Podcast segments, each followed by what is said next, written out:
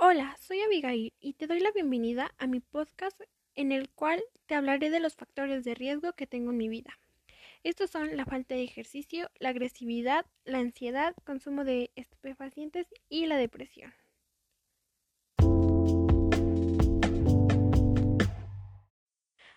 Para contextualizar el tema, un factor de riesgo es toda circunstancia o situación que aumenta las probabilidades de una persona de contraer una enfermedad o cualquier otro tipo de problema de salud. Ahora bien, ya estoy viendo esto, te voy a hablar del primero que está presente en mi vida. La falta de ejercicio está muy presente, ya que soy muy floja y me cuesta mucho cambiar de hábitos. Y esto se convierte en un factor de riesgo porque atrae enfermedades crónicas como la diabetes y las enfermedades cardiovasculares. Y esto se puede convertir en un gran problema pudiendo evitarlo. Por eso es bueno hacer por lo menos 20 minutos de ejercicio diario. Continuemos con los siguientes factores de riesgo en los cuales están arraigados cuatro de ellos, que son la depresión, el consumo de estupefacientes, la ansiedad y la agresividad. Ya que muchas veces la depresión te lleva al consumo de drogas, la ansiedad y la agresividad. Hay múltiples causas para caer en una depresión, pero esto lo convierte en un factor de riesgo porque tu estado de ánimo se vuelve irritable, pierdes el apetito y eso te hace bajar de peso.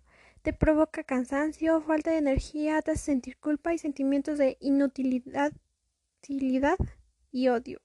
Al tener todas estas cosas y ser tan susceptible a los cambios físicos y emocionales, muchas veces te hace consumir estupefacientes para satisfacer un poco estos sentimientos de culpa y sentirte mejor.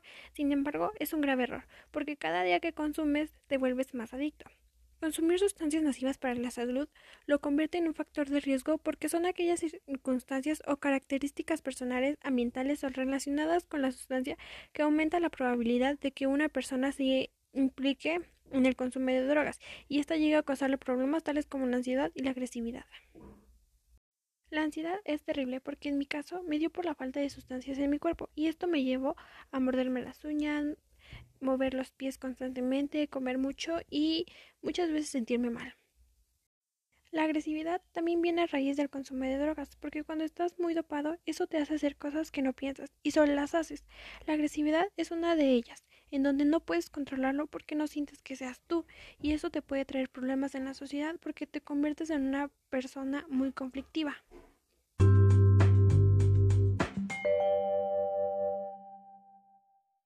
En fin, quiero decirles que siempre vamos a tener múltiples factores de riesgo en la vida. Hay que usarlo a nuestro favor para aprender. Día con día es un aprendizaje nuevo. Sobresalgamos y hagamos cosas que nos sumen y que sumen a la sociedad. Está bien sentirse mal a veces, está bien llorar, está bien probar. Lo que no está bien es rendirse o lastimar a otros por acciones nuestras. Eso es todo el día de hoy. Espero y se encuentren bien y espero y tener otro podcast y poder seguir platicando sobre esto.